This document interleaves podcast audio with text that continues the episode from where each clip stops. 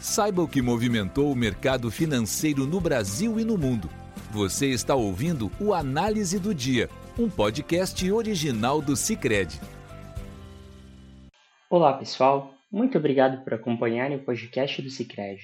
Aqui quem fala é Arthur Ongarato, da equipe de análise econômica, e vamos comentar os principais fatores que movimentaram o mercado aqui no Brasil e no mundo. Na Europa, a semana começou de maneira positiva, Dados divulgados pela Eurostat, a agência oficial de estatísticas da União Europeia, mostram que a produção industrial da zona do euro subiu 0,9% em setembro ante agosto, segundo dados com ajustes sazonais. O resultado foi melhor do que esperado pelo mercado, que previu uma alta de 0,1%. Na parte da manhã, Fábio Panetta, membro do Conselho do Banco Central Europeu, BCE, disse que a política monetária deve evitar o deslocamento das expectativas da inflação por meio de ajuste nas condições monetárias, mas com cuidado para não gerar um aperto excessivo, que pode resultar em uma perda permanente de produção. Já o vice-presidente do BCE, Luiz de Guindos, destacou que a previsão para a zona do euro é de uma recessão técnica na virada do ano. Notícias positivas vindo da China também influenciaram o mercado europeu, Informações dão conta de que o país planeja medidas para garantir o desenvolvimento estável e saudável do setor imobiliário, o que possibilitaria a recuperação de incorporadoras chinesas, que lidam com uma crise de liquidez. Além disso, o Banco Central da China disse hoje que permitirá que os bancos comerciais adiem o pagamento de empréstimos feitos por pequenas empresas, com vencimento para o último trimestre do ano, como parte dos esforços para sustentar o crescimento econômico. Neste contexto, as bolsas europeias encerraram o dia em alta. O índice europeu Stock 600 registrou alta de 0,11%. Em Londres, o FTSE 100 fechou em alta de 0,92%, enquanto em Frankfurt, o DAX subiu 0,62%. Por fim, em Paris, o CAC fechou em alta de 0,22%. Nos Estados Unidos, o dia foi de ajuste de posições, após rally na semana passada, de olho em comentários de dirigentes do Federal Reserve, Fed, o Banco Central Americano. Durante o evento de ontem em Sydney, na Austrália, o diretor do Fed, Christopher Waller, alertou que ainda há um caminho a percorrer para controlar a inflação nos Estados Unidos, com um ponto final ainda muito distante. Junto de outros dirigentes do Fed que falaram na semana passada, os comentários servem para moderar as expectativas do mercado quanto à eventual redução do ritmo de aperto monetário dos Estados Unidos, reforçada após a desaceleração maior que o esperado da inflação ao consumidor em outubro. Por outro lado, na tarde de hoje, em evento da Bloomberg, a vice-presidente do Fed, Lael Brainard, afirmou que o, o momento para uma moderação no ritmo de aumento dos juros americanos está chegando. Segundo ela, o Fed tem discutido intensamente quanto de aperto monetário ainda deverá ser feito e por quanto tempo, mas ainda não é possível saber exatamente qual será a trajetória dos juros. Saíram também mais resultados das eleições americanas, com o Partido Democrata mantendo o controle do Senado e conquistando os melhores resultados em uma eleição de meio de mandato de um partido no poder em 20 anos.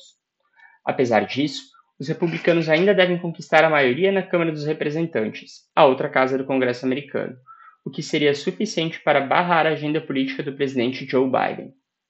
No mercado acionário, as bolsas americanas fecharam em baixa, com o Dow Jones caindo 0,62%, o SP 500 caindo 0,89% e o Nasdaq caindo 1,12%. Os juros de dívida do Tesouro Americano, por sua vez, encerraram já em alta, com os juros da T-Note de 2 anos subindo a 4,403%, enquanto os da T-Note de 10 anos subiram a 3,872%.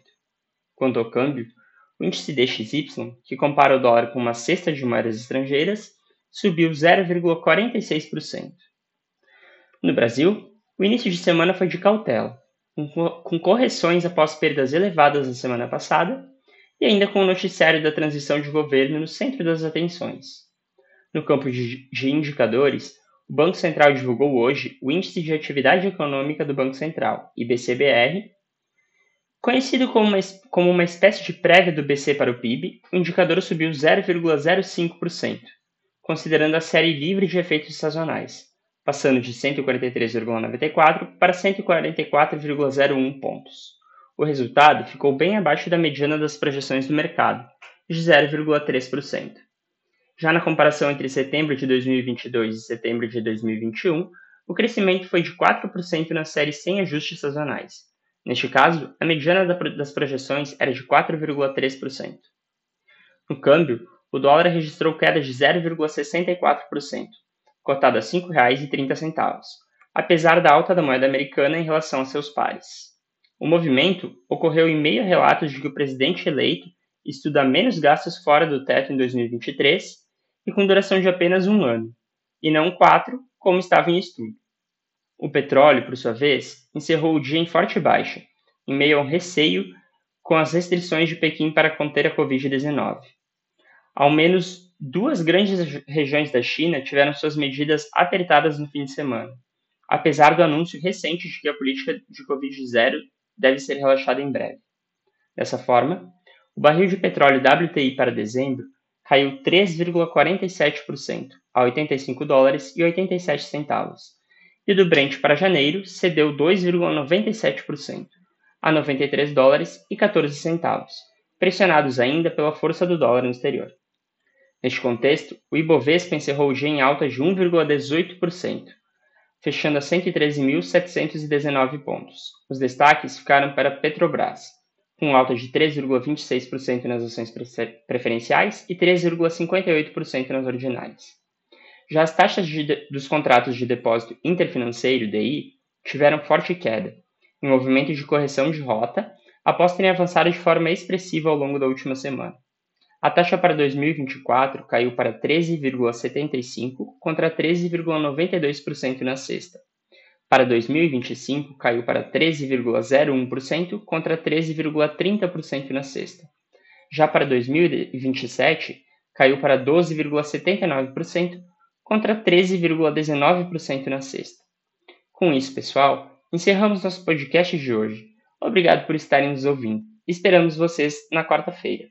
Você ouviu o Análise do Dia, um podcast original do Cicred. Até a próxima!